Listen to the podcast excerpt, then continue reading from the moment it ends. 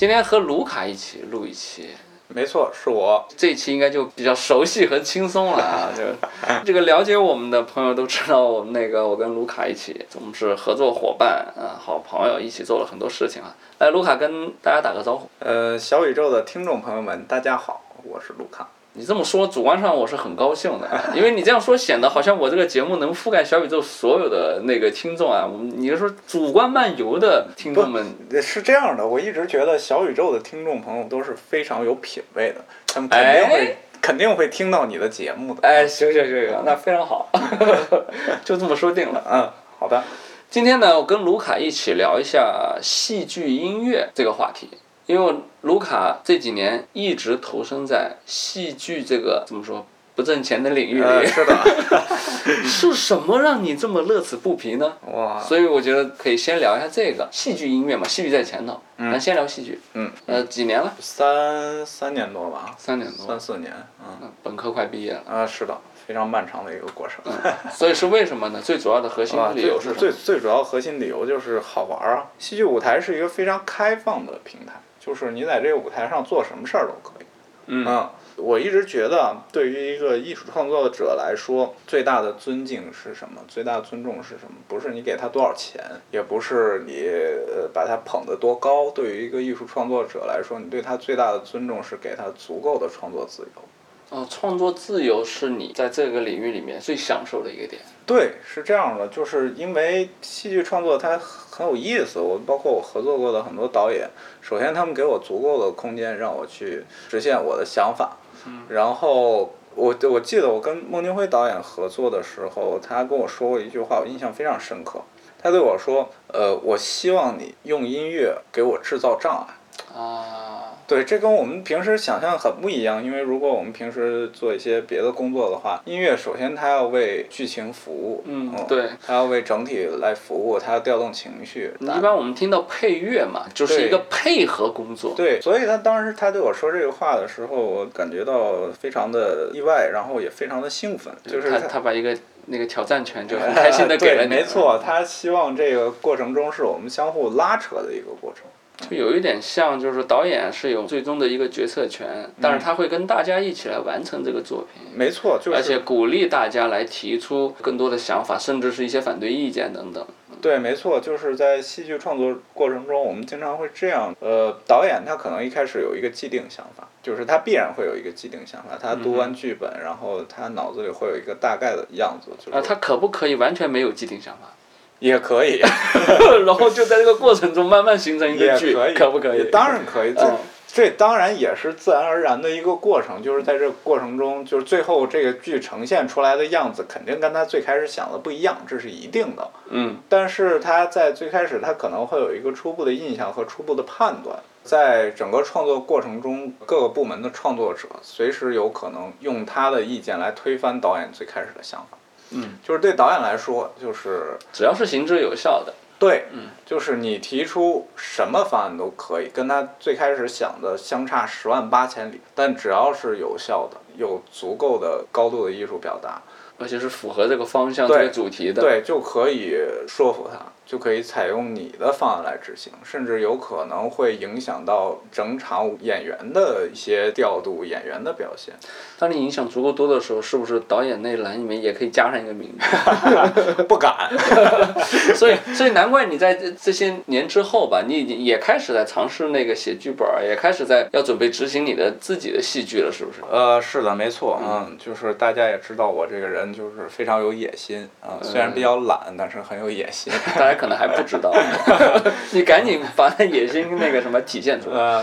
啊，这个我我要简单的介绍一下，因为呃，卢卡开始迈出自己创作戏剧这一步呢，第一步应该是在最近一届的那个北京青年国际青年戏剧节里头。对。然后你在一个四十八小时的一个极限创作是吧？嗯，是的。得了一个奖。嗯，是的，嗯，这个事儿也非常有意思，因为我我一直是做音乐的。在整个做戏的过程中，我一直是绝大部分时间我是负责音乐创作的。嗯。后来就是合作多了一些导演，会其实不是一些导演啊，主要是杨婷导演。杨婷导演跟我关系非常好，她她是我姐姐。她在一些过程中，然后她会她想让我介入到戏剧表演里面。在鼓励你在往表演对他会迈步，希望我出现在舞台上，然后做出一些行动，然后做出一些事，然后就会有一些尝试。然后后来北京国际青年戏剧节的时候，就是去年嘛，二零年，我做了好多好多事情，就给三部戏写音乐，然后给朗读会做音乐。然后参与朗读会的表演，然后还做了 AEM 的线上演出。嗯，对，咱们给他们做了一个音乐的直播在 B 站。对对。然后后来突然有一天，他们问我，北京国际青年戏剧节有一个环节，就是四十八小时微戏剧。这四十八小时微戏剧是什么呢？就是你在四十八小时的时间里创作一部戏，然后问我有没有兴趣参加。然后我想了一想，嗯。一开始没什么信心，后来想，因为之前没做过嘛。对对对，因为我确实之前没有当过戏剧导演啊。但是想想挑战导演，挑战了这么多年，是吧？把这挑战经验积累一下，是不是能做出一个戏来？是吧？虽然我参与过很多戏戏剧的创作过程，然后排练过程以及戏剧演出，但是我真正担任导演这职位确实没有过。后来，但是我后来想通了，就是我本职我是一个做音乐的。呃，我去导一部戏，我导不成是导坏了，这是理所应当的，这不是我的本职。哎，你想到了退路 是吧？这就不丢人，弄砸了不丢人。我要倒好了，哎，我我好厉害呀，我好有天赋呀。然后我就去参加了，然后那当然也是一个非常紧张，但是非常非常有意思的一个过程，因为只有四十八个小时，然后抽一部题，然后最后导一部戏，呃，当然是一部小戏了。你跟王瑶。对，演员王瑶，呃，也是我的好朋友，嗯，两个人，对他也是一个非常优秀的青年演员，然后当然还有其他很重要的小伙伴，但是编和导以及音乐啊，这是你完成的，对，嗯，当然也也有很多人帮助和配合我，比方说非常厉害的视觉艺术家陈旭仁仁老师，嗯，然后还有聂静竹女士，聂静竹老师。我们都叫他聂姐啊，他也是我好朋友，他是国内非常有名的平面设计师，然后做了装置舞美。对他，他也做装置艺术，帮我做了很多舞美上的。所以，尽管是一个新人导演，却享受着这个行业里头的顶级团队资源。多亏了我这几这几年孜孜不倦的 在戏剧圈里嗯广结善缘。最后的呈现的东西，我还是相对比较满意的，因为确实时间很紧，有瑕疵是在所难免的啊。当然，嗯，大家给我说挺好的，我也不知道是真话假话，可能是鼓励我。不管怎么说，也是拿到了一个小小的认可。对对，就是拿到了一个最佳创意奖嘛，就是一个认可，哦我还挺高兴的。然后，呃，北京国际青年戏剧节组委会就他们就邀请我今年。呃，二一年，然后筹备一部自己的长戏。哎，又要有戏拍了。对，嗯，所以今年我要是很认真的做一部戏，嗯，加油。嗯，好的。这样，呃，我觉得你可以聊一下，因为你做了也三四年了嘛。嗯。这三四年你自己呃比较喜欢或者觉得对自己比较重要的戏，咱们就选几部说一下。嗯。可以简单的介绍一下，然后后面我们就说一些声音方面的了，声音啊音乐方面的设计去怎么去贴合戏了。嗯，其实我这几年参与的每部戏，其实在整个过程中我的感受都不一样。因为导演不一样，演员不一样，然后舞台不一样，带给你的那种感受是完全不一样的。嗯，呃，是。你你这样，你前面因为最先你提到了梦导，要不然你就先跟先说一下跟他合作的一部戏。哦，好的，那就说一部大家可能很多人都知道的《永远的爱情圣经》呃，《恋爱的犀牛》啊，因为这个戏是看戏剧的朋友的话，应该基本上都知道吧？对对，就是很多不看戏剧的朋友应该也听说过。嗯，他经历了很多版本。嗯，是的，嗯，他因为已经几十年了嘛，嗯，那就是相当经典的一部戏剧作品了。然后他也经历了很多版本的更迭，然后到一九年的时候，孟京辉导演想重新编排这部戏，嗯，然后他彻底更换了舞美、舞台美术这一方面，就跟原来的呈现的气质就截然不同。嗯，然后他找我做音乐啊，当时是一个非常大的挑战，为什么呢？因为我们只有一周的时间，一周的时间写整部音乐。对，就是这部戏时间很长的，两个小时吧。对呀，它比一部电影就一般的电影还没它长。对，时间非常非常紧。当时我在排练，呃，就是在演出场地，我们在演出场地拍，然后就演员一边排，我一边在旁边写音乐。我跟你说，孟导也就是客气，就是说让你什么，你可以来挑战我，就是可可可以阻阻挠我。那给的时间根本就没有时间去阻挠他。嗯，他并没有让我做好充分的准备。对，制造不了什么障碍，是吧？嗯。所以这个这在这个过程中有没有什么有趣的事情？就是在这做这个音乐的过程中，因为这么快好像也没有，呃，更多的时候可能是需要第一直觉来赶紧完成这一段，因为基本上也没有时间去调整。对，就是当时就唯一感觉就是时间紧，很累，嗯，因为我每天排练完了，然后回到酒店，然后还要继续写一些东西，嗯，就是非常累，嗯，这是最直观的感受。然后当然也有一些遗憾了，比方说最后的《玻璃女人》。哦，最后大合唱的那个。对对对，保留了原版。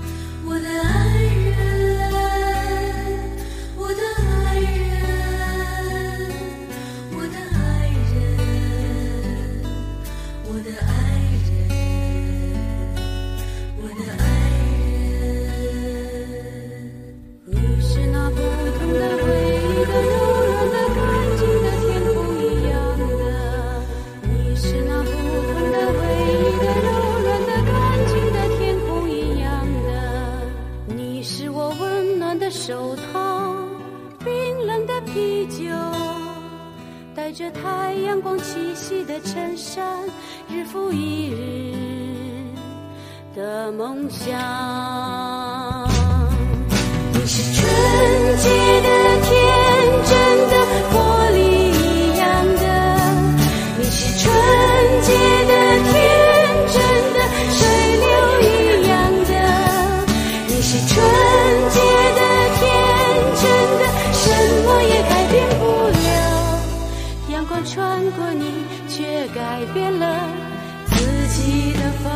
其实原版那个《玻璃女人》是非常经典的一首歌曲。哎，为什么你就差这一首没改？前面都改了。有有几个原因啊，最主要的一个原因是实在没时间了。嗯，《玻璃女人》当然它很经典了，但是就是因为我觉得，我个人觉得，嗯，对张广天老师没有任何意见啊。我个人觉得，就是因为这个时时间已经发展了几十年了，嗯，我我我是觉得，就是经过了这么多年，然后这整个社会结构、社会发生了很大变化，大家对同一个故事所那种爱情观念和看法都发生了很多变化，嗯，再加上我们这版就是演员也启用了比较年轻的演员，然后呃舞美整个换掉气质不一样。我是希望在声音上也呈现出一些不太一样的东西。嗯，所以我当因为时代不一样了嘛，你要有新时代的所谓的时代性。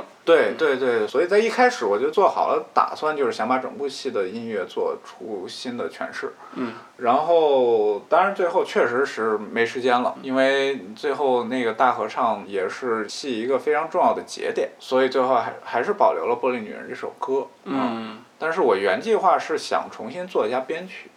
嗯，不过以我的角度来看啊，你一个是没有时间，再一个我觉得你留下这一首大合唱的一个曲目的话，作为结束的话也好，因为很多朋友。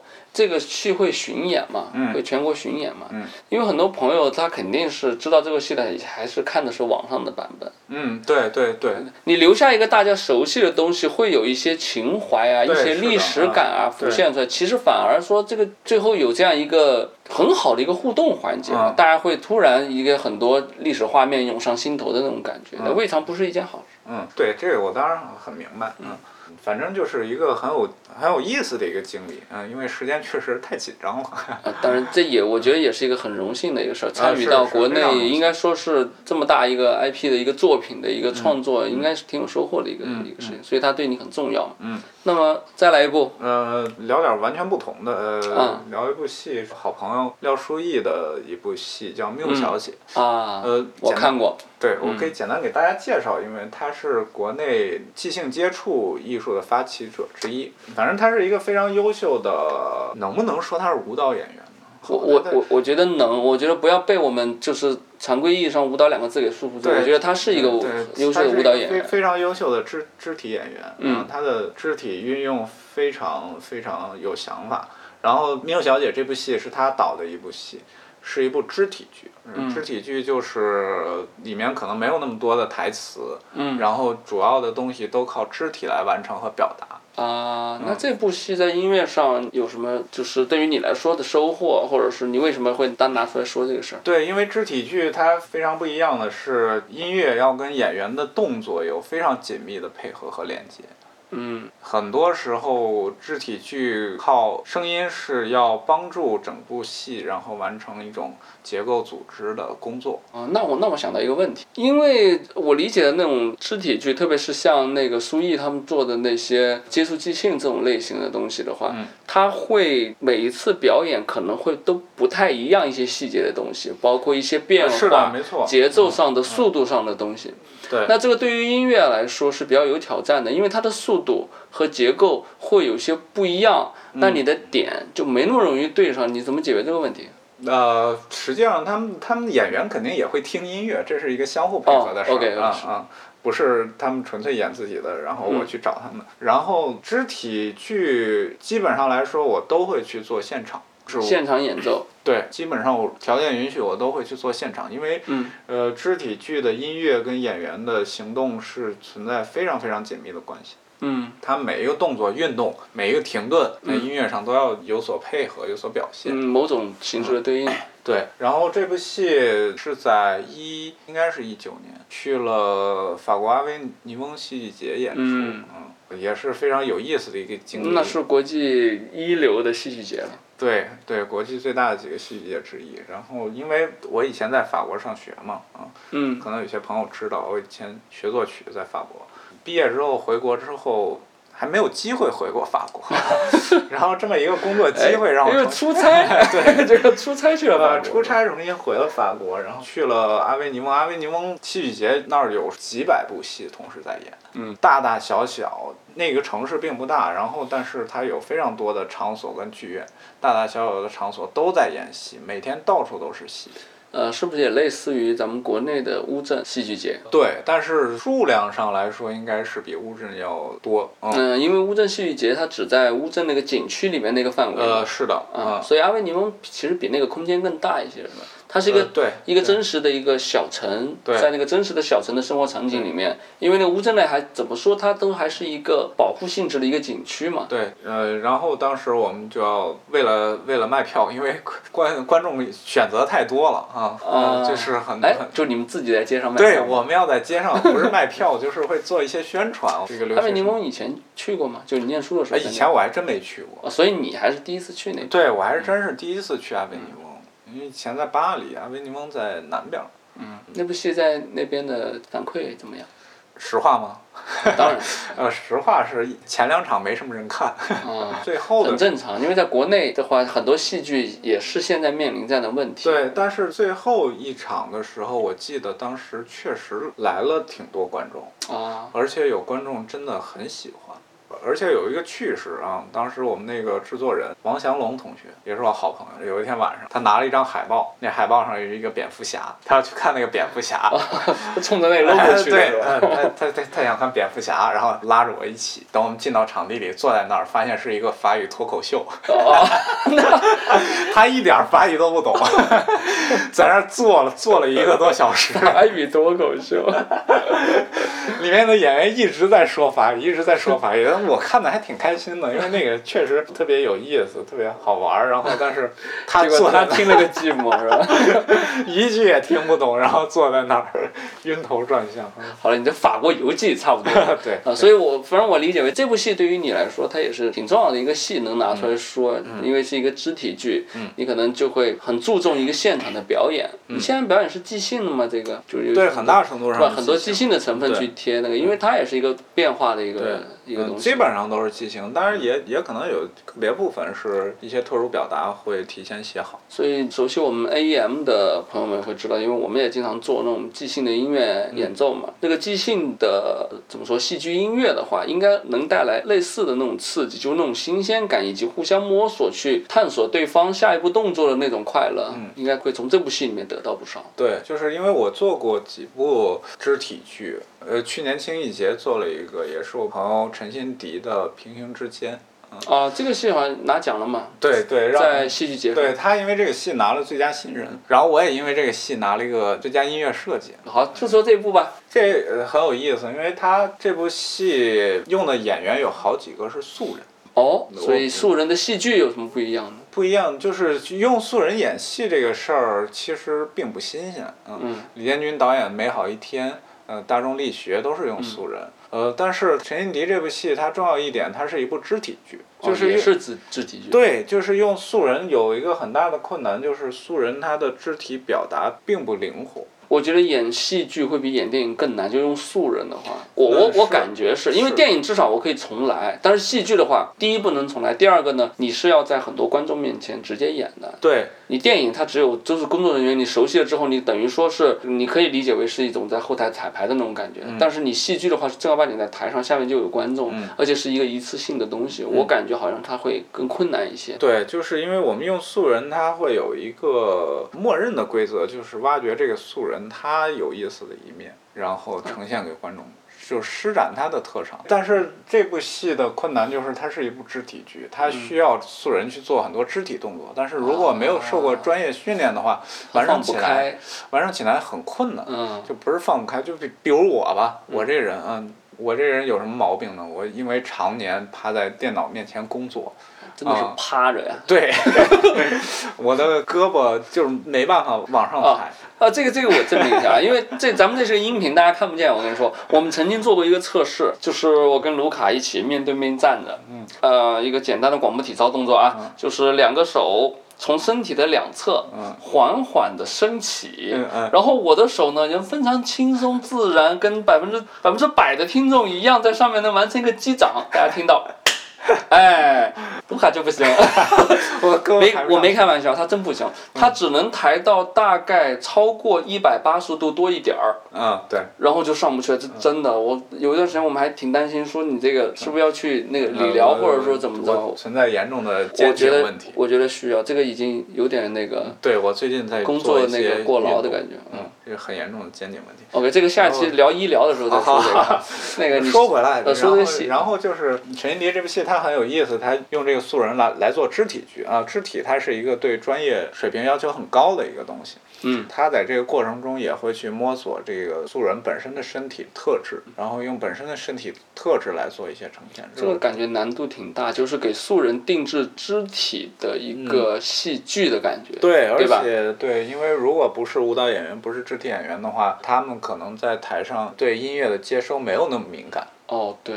他忙着去做那些事情，可能他音乐就没注意力在完成自己的动作上。对对对，他可能不会很难分心去再去认真的听音乐。对，所以我需要做很多，有的时候需需要去配合他们，去寻找他们。哎，我我问一个事儿，因为他跟跟前面咱说那个朱毅的那个缪小姐都是肢体剧。对，你这一场就是平行之间，你也是做的现场演奏和即兴吗？嗯呃，对，两个方法一样啊，但这两个有没有区别？有区别的，这两部戏都没有讲一个完整的故事。嗯，它都是一种内容性的传达。啊，缪缪小姐我看过，我知道，她确实没有一个具体的，就是不像通俗大家觉得，哎，我去进去去看一个故事，她她没有。对，缪小姐是两个演员，然后她的整个发生都是在都是两个演员相互之间的关系。嗯。然后这两个演员也是专业的演员，然后至于拼音之间，它一共有五个演员，其中有几个是素人演员，其中会出现完全不同的片段。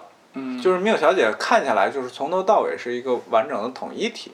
而平行之间，它会是一部分一部分一部分，就是每个部分之间它可能存在一个巨大的反差，因为它可以做人员上的调动。平行之间还有有一些一些结构设计是吧？对对，就有一些人员调动嘛，比如说这个演员这个时候上场，然后剩下演员另外的时间上场。它就会存在一个表现上的一个巨大的反差感，所以在音乐上我也做用了很多手段，然后去展现这种戏剧的一种结构张力，也在其中做了很多连接性的工作，然后去把这些整个串起来。拿奖就拿在这个点上了，是吧？啊，对的。OK，好，现在我觉得我们进入一个实操的一个一个阶段了，因为大家说这么多，大家也看不见，也没听到音乐，我们后面呢，我觉得就展示一下吧。嗯嗯。呃，咱们可以举几个拿几个曲子出来。举一下例，嗯，就是用音乐来对应一段戏剧的剧情，然后你给大家解释一下你为什么音乐要这么写。然后呢，在这儿我也说一下，因为你看刚才我们说了一些剧，呃，我相信很多听众他可能没有看过。我们这么说呢，感觉好像不解馋是吧？我也是想鼓励大家，就是喜欢戏剧的朋友呢，多多的去现场去看剧。没错。喜欢戏剧的朋友，或者说你还不知道自己喜不喜欢，那检验它的最好的一个就是先去看一场。对。啊，也许你会发现自己喜欢，也许发现看完之后发现不喜欢，啊，也没有关系。嗯。你没看过再去体验一下。对，还是真的鼓励大家去亲身体验一下。嗯。好，那我们做一个示范的话，你先挑哪一部？先挑，还是从大家熟悉的剧吧，要不然就是《恋爱犀牛》的音乐，来一来来来一个片段。在最后。这个大家比较熟。对，接近结尾之前有一，哎，你慢点。来。嗯，接近结尾之前有一个那个非常重要的一段，就是马路跟明明的一些台词对话。它其实不是对话，它其实是一种平行对话。嗯。然后他们各自说各自的，在舞台表现上非常有张力那一段。是那个犀牛死了之后的那一段吗？他两个人之间的那段对话吗？对，如果看过以前版本的，就是马路把明明绑起来。当时我做了这样一个音乐，这样的一个音乐是跟我这版整个想表达的一种气质相吻合的。就是这一版，我是希望它更存在一种冰冷的、冷峻的气质表达，因为时代不一样了。我希望就是在这一版中呈现一种手术刀式的理想表达。就是以前的《恋爱的犀牛》可能是一种热烈的、嗯，激情的释放。对，但是在这一版，我可能会希望去把它的一种。爱情和他们之间的一种关系，并不是克制，而是把它解剖了，就是血淋淋丢给现在观众看。这样，我们先听一下这把手术刀。好。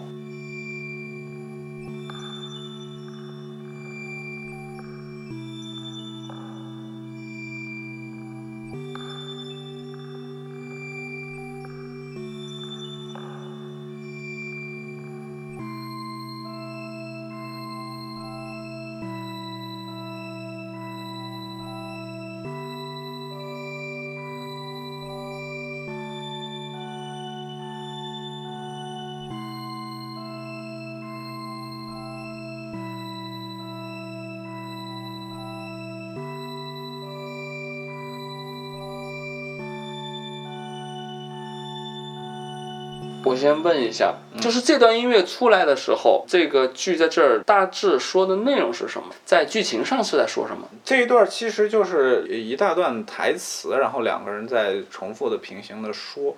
我觉得它起到的一种功能性，更多的是一种演员的情感表达和他们的人物非常鲜明的一种性格和对于这所有事情发生之后的一种情绪化的表达。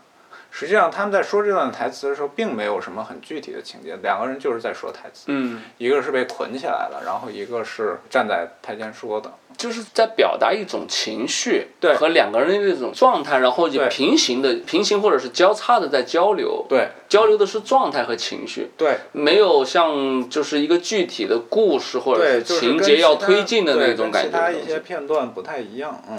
所以你音乐在这一段的作用，其实是用听觉的方式去翻译演员在这时候的这种情绪。是我在尝试跟他们的情绪做某种连接，但是我并不想顺应他们的情绪。啊，不想顺应，因为如果在顺应他情绪的话，那这个贴合在一起，这个是很无聊的一件事情啊，就太顺了，因为他他这儿也并不要你，不需要你去推进剧情，对，你要这时候你就要做到孟导说的，你要给那个剧这里要制造一个障碍，是吧？对，就是我们在做戏剧的时候，有很多时候就是会说这里音乐太顺了，顺撇了，嗯，什么叫顺撇呢？就是演员要哭，你给他一个特别悲伤的音乐。啊，就是这样的话，其实层次会比较简单。对，会可能在某种程度上，它会显得庸俗。就是我们不希望这样，有可能是一个特别喧闹、特别热闹、特别欢快的音乐，然后演员在哭。有的时候可以表达东西更复杂。明白，比如说我们有时候经常会说，你在一个一个热闹的地方，觉得自己很孤独的那种，就是就是你要音乐也要起到一种在戏剧里面，你可能给予一个不同方向的一个支撑。对。所以这段音乐你是想做这样的东西。这还是回到我刚才说的这一版的音乐，我希望它是一把手术刀，在非常冷酷的解剖这些人，解剖他们的情感。解剖他们之间的关系，这是我当时在想。我没有，因为我没有看过这一版。我刚才在听这段音乐的时候，脑子里面在过的其实是那个呃郭涛那一版当时的时候的那个画面，我强贴进去。但是肯定我认为它是不对的，因为就像你说的，那是那个年代的一种表达，它可能就是要配当时那那个音乐才对。所以其实你要知道这段音乐在这个新版本的剧作里面它起到的作用的话，还是得看新版本的演绎才行。是的，没错。嗯所以有机会，如果北京站演的话，到时候我会去看这个戏，然后去再去结合一下。嗯 OK，我们再听一段音乐来来聊一下你的创作的一个想法。行，我们来听是杨婷导演的《局外人》啊，你姐姐的？那我姐姐的，对。局外人，哎，局外人我看过了。对，这个原著可是非常有名了啊，家书。嗯，加缪，法国非常著名的存在主义哲学家、作家加缪。然后杨宁导演当时他读完这部小说，他有很大的创作冲动，想把这个呈现成戏剧。然后这部戏，然后他选了非常优秀的演员赵阳来做男主角，然后来演剧中的男主角莫尔索。嗯，赵阳是正好在爱奇艺的那个呃迷雾剧场里头被人熟知吧？啊，对，这部戏在那之前就前几年就拍好了。他演的那部叫做《沉默的真相》。哎，他演的《沉默的真相》，我去看的时候，《沉默的真相》已经火了。嗯。所以我去的时候，那个呃赵阳的粉丝会已经在现场了。对，有很多粉丝。所以现在这那场是爆满。可能很多人不知道他是中国话剧院的演员，他是真的是一个非常优秀的演员。他对于莫尔索有他非常精准的诠释。嗯。因为我觉得莫尔索这个角色真的非常非常难演，因为他对任何事情他都是无所谓的一个态度。嗯，就是按照无所谓是很难演的，对，就好像你点菜的时候问吃啥 是随便，那就是最难点的菜。就是我们如果有一个确定很很坚决的态度，这个东西反而好演。我就恨你，我恨你，龙飞，我恨你，恨你，恨你。呃，这是实话吗？有点像了。哎，是是啊，趁着节目 说点真话，就这种东西反而是好演的。但是有的时候就是哦，无所谓啊，我也不知道我恨不恨你。嗯，这个东西很难表达。就这种摇摆，我不能说它是摇摆，因为它很坚定。就是我就是不知道我恨你还是喜欢你，我对这个事儿就是无所谓。他很坚定他的中立态度。哦，我我说的摇摆就是，其实就是他在中间摇摆的意思。但是你这么说，我觉得感觉会更精准一些。对他很坚定，他就在那个中间位置。嗯嗯。啊，这个东西是很难表达的。我看的时候呢，因为我是在现场，被赵阳有一段非常精彩的个人独白，确实是有被被震到啊。嗯。就那一段的很长，然后情绪非常的充沛。嗯。穿的也很少。主要穿的少。呃，主要穿的少。嗯。赵老师露出了那个就是健身后的一个成果啊，然后在架子上爬上爬下。但我不做过多的剧透，因为戏剧，说实话，具体的东西说太多的话，其实对这个剧并不好。我还是觉得，如果大家如果看到杨婷导。演的这个局外人在你的城市去演出的时候，我觉得你可以去看这个戏，你不会失望。我觉得非常优秀的一个作品。嗯，那说回到这个音乐片段，这个是戏剧对原著的一个比较，我认为比较大的改动，就是加了摩尔索跟玛丽的一个爱情。现在我们我们放下，先放下这段音乐。OK，我们放。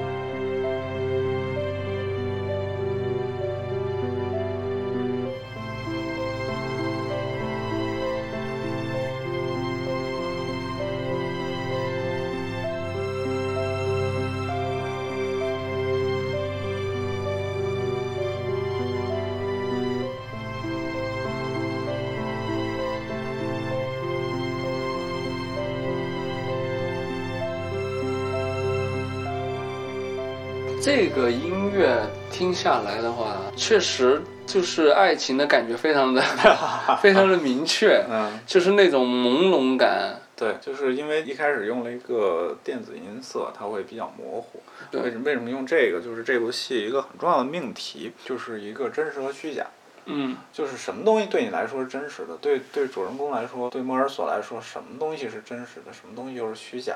什么东西是有意义的？什么东西是无意义的？那那那个音色就好像一层那个薄纱一样。对，就感觉被蒙起来的一种感觉。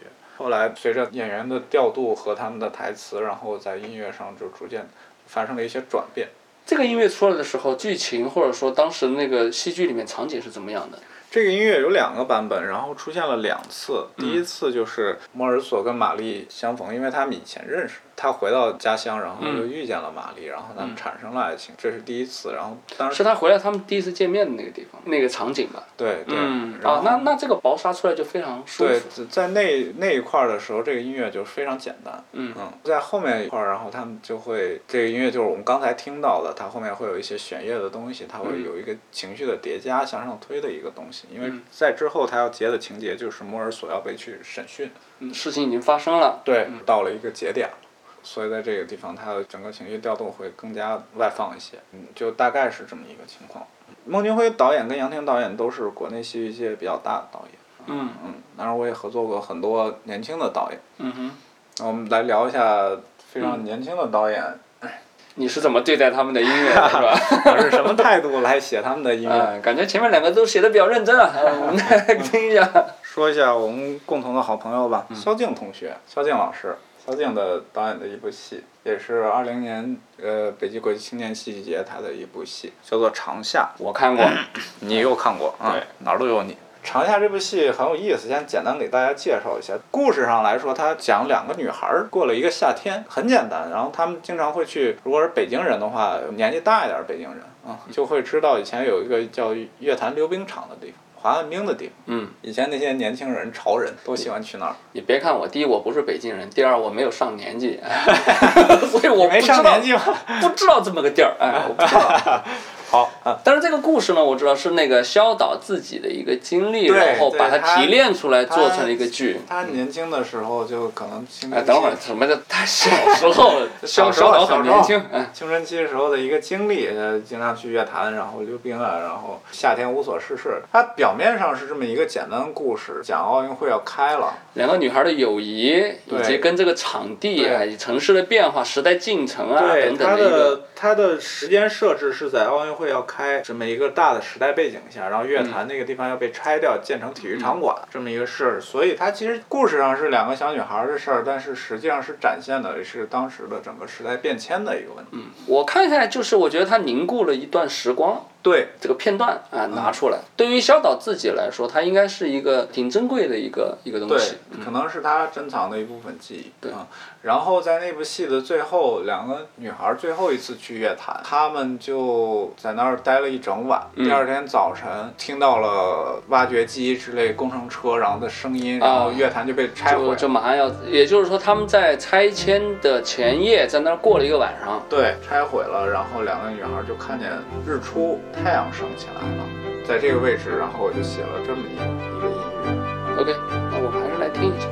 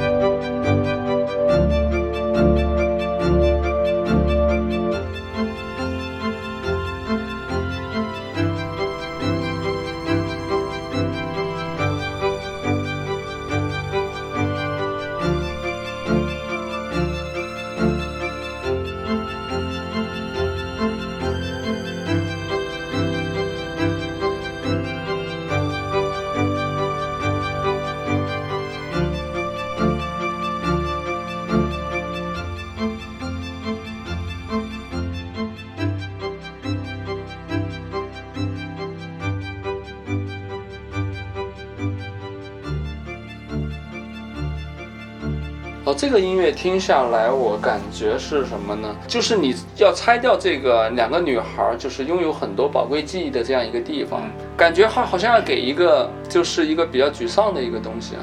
但是呢，伴随着日出那个音乐的那种感觉，确实还是有一些那种积极，或者说还是一个比较有希望的一个感觉。对，就是因为它实际上就是一种时代的变迁感。然后我我也想在这个地方让整个音乐性体现更加宏观一点，更加宏大一点，而不是局限在两个小女孩个人的情绪上。这个也是本剧的一个收尾的一个对对一个音乐了哈。嗯，因为它后面会接一段影像资料，就是关于乐坛这个地方的一个影像资料。哦，所以要有一个非常具具有就是时代变迁的那种宏大的那种命题感。因为奥运会要来嘛，后面好感觉就其实北京的一系列的高速发展的那种感觉。对对，房价房价上升啊什么。对，就写了这么一个音乐，嗯，当然后来那个肖英导演可能觉得这太大了，音乐太大了，他也很犹豫，因为他觉得这段音乐非常好听，然后但是他不知道能不能收住，因为整个戏都是两个小女孩的事儿。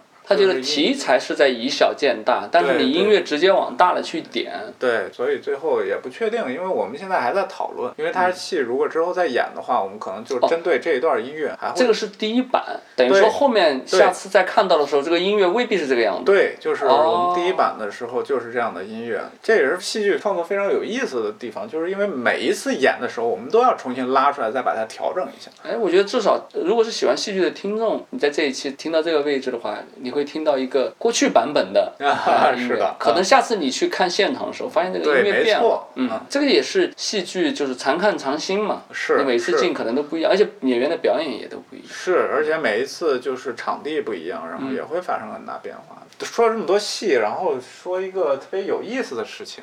它不是一个戏剧，但是它是跟戏剧密切相关的，是一个剧本朗读会。前面也提过加缪的戏剧朗读会嘛，就是加缪的几个剧本的一个朗读会。这个朗读会是杨婷导演那个来负责指导的。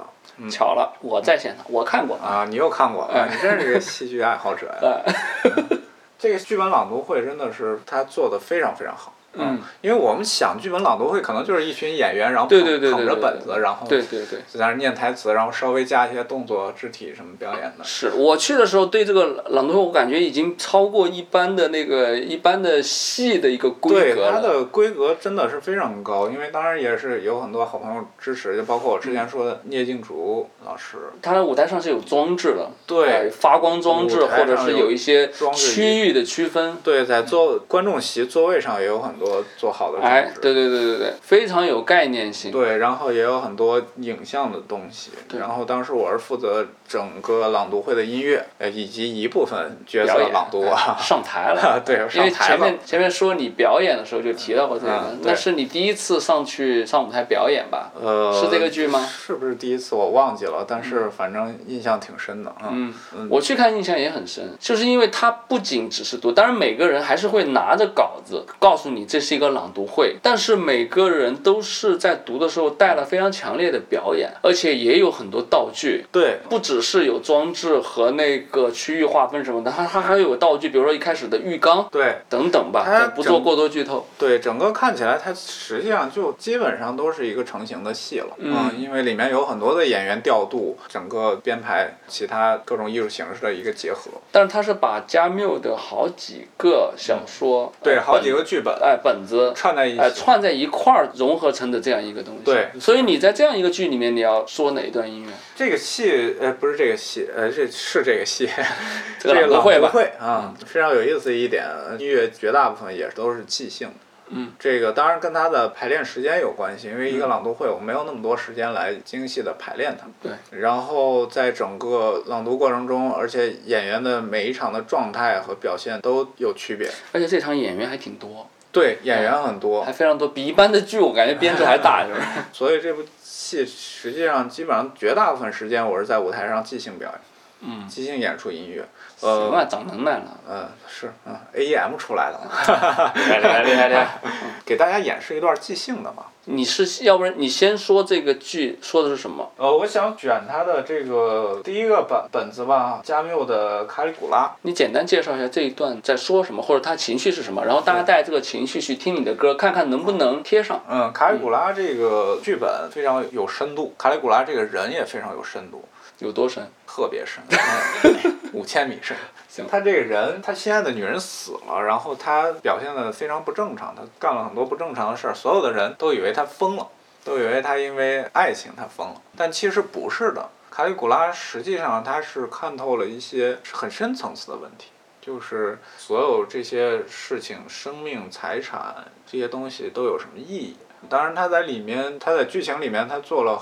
很多很残暴的事情，他把周围人杀光了，出死了很多贵族，然后把周围的人都杀死了，然后但是最后引起了就是贵族的反抗嘛，起义嘛，然后是。呃，他的角色是。角色是什么？对他能够引起贵族的反反抗，他是个国王啊，对，他是皇帝。对，我的意思就是咱介绍一下这个人物。他是一个皇帝，他是至高权位，然后他做了很多其他人看起来非常疯狂的事情。嗯，很极端的一个国王。对，但是他实际上是因为他对于世界的一些感受，然后呢做出了这样的行为。嗯，我们大家演示一小段吧，表现他的一些大概的一些情绪，他是如何处死周围人的。你刚才说这个人物，我就想到咱们一个古代的人物，谁？唐伯虎点秋香里面的唐伯虎。为什么呢？就是他人笑我太疯癫，我笑他人看不穿。啊，对，嗯，是是有点那意思，但是不是中国古代的人物，是周星驰的人物。对，大概是有那么点意思。OK，那大家不要带着唐伯虎的状态去听这一段音乐，嗯，就是我们带着一个什么一个残暴的国王，但是呢，残暴的国王的内心里有很多他做这样一些极端事情的一个个人的一个理由，他认为他想通了很多世间的一些道理，或者他自己的所谓的一些。哲学，他的一些哲学用在了这些残暴的事情上。嗯，嗯，没错。OK，你这个地方配的是这个卡里古拉这个国王的大段的一个独白是吧？对，就是他在杀死他周围的一个女人卡索尼亚之前，他的一些大段独白。嗯，OK，我们这里不是戏剧片段，我们只展示音乐，所以大家带这种情绪来听一下这段音乐。现在卢卡做一个演奏，好的，看能不能带进去这个情绪。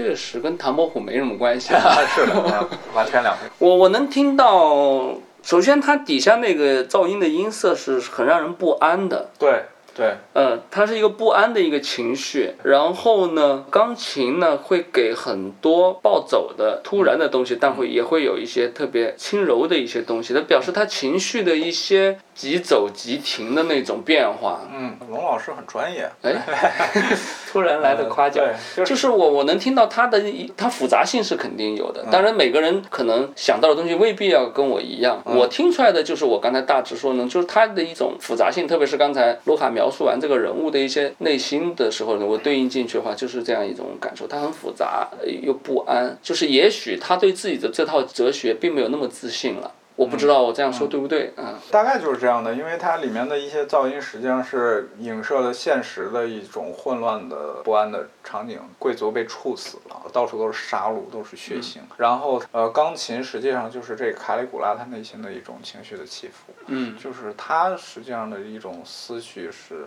嗯，我们也不能说他是非常冷静或者怎么着，但是他一定有他的一定的混乱在里面，嗯，然后但同时又有一定的克制。一个剧作或者一个音乐交出去，其实解读权就不在你这儿了。嗯，可能我我觉得听众那儿也会有自己的自己的理解。好的，嗯嗯，因为我们马上到来的一个戏剧节是阿那亚戏剧节。哦，对对对对对，阿那亚戏剧节现在很火呀，因为阿那亚这个地方就很火。是的，是一个旅游度假的好去处。六月，你几月？你几号去来着？戏剧节六月十号开始，我会六月九号到，就是整个戏剧节期间我都在阿那亚。待到二十号，这戏剧节应该是到二十。到二十号结束，包括这个遇见加缪这个剧本朗读会，我们也会在阿那亚重新呈现。哎，我也要去，嗯，我也会去看。你说一下你在那儿要做哪几个事情吧？因为朗读会我知道，呃，你还有一个戏，你可以说一下。呃，对，这次去的最重要的一个事儿就是要演出一部戏。谁的戏？导演是杨婷。哎，又是你姐的戏。嗯，对，捷克作家恰维克的《万能机器人》这个剧本。是上个世纪初诞生的。我们现在英文所说的“机器人”这个词，“robot” 这个词就是从这个剧本来的。我在这部戏里面，除了音乐创作以外，我还是主演。哎呀，正儿八经在台上演戏的那种。行行，出道了啊，出道了。我只有我只有一个疑问。嗯。万能机器人，他为什么不找万能青年旅社来做音乐？为什么要找你？呃，跟我熟嘛。因为是你姐的 戏。对。万青最近这张专辑做的那么好，你哎，我为什么要这么对比？你这个音乐 只许好不许差啊！是，对。因为用着万能两个字，嗯，你看，像我就不由自主已经在比较了。对，这这部戏我也是，就是来来回回找了很多音乐方向，因为。不太想让他的音乐语汇太常规，因为我们这次非常有意思的一点是我们是一个算是一个环境戏剧，我们是在海边演，真实的大海边。哦，哎，自然。对，环境戏剧。你们是白天演是晚上演？我们是白天演，就是这部戏没有灯光。哦，那纯自然环境。纯自然光。对，就是演到日落日落的时候。哦，而且阿那亚的海边很美。对，就是一个。所以怎么让观众那个不看还看你们？啊，是的，加油哦。对。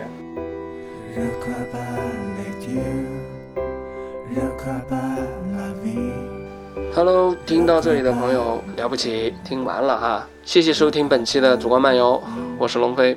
然后在结束之前呢，我想推荐一下卢卡的两个事情，一个呢是在八月份的时候，呃，杨婷导演的戏《误会》啊，卢卡在里面负责音乐，以及也会参演，会有一个全国的巡演。另外一个呢是下半年卢卡会发一张专辑，这张专辑是他从四年来做的所有的参与的戏剧的音乐里头提炼出来的歌，不是纯音乐哈。这些歌有些是戏剧的主题曲，比如说现在你听到的 BGM 就是我们这期也聊过的《局外人》的主题曲，还有的歌呢是前面我们也听过的《恋爱的犀牛》的那个纯音乐。他写完之后呢，他很喜欢，就把那个纯音乐就发展成了一首歌。就是整张专辑的每一首歌都是跟他参与过的戏剧有关。巡演和专辑的具体信息，请关注卢卡的微博，我把他的微博信息放在这一期的文稿里面。等这两个事情的宣传定了，会在他的微博里面发出来。OK，谢谢听到这里的朋友，我们下期再见。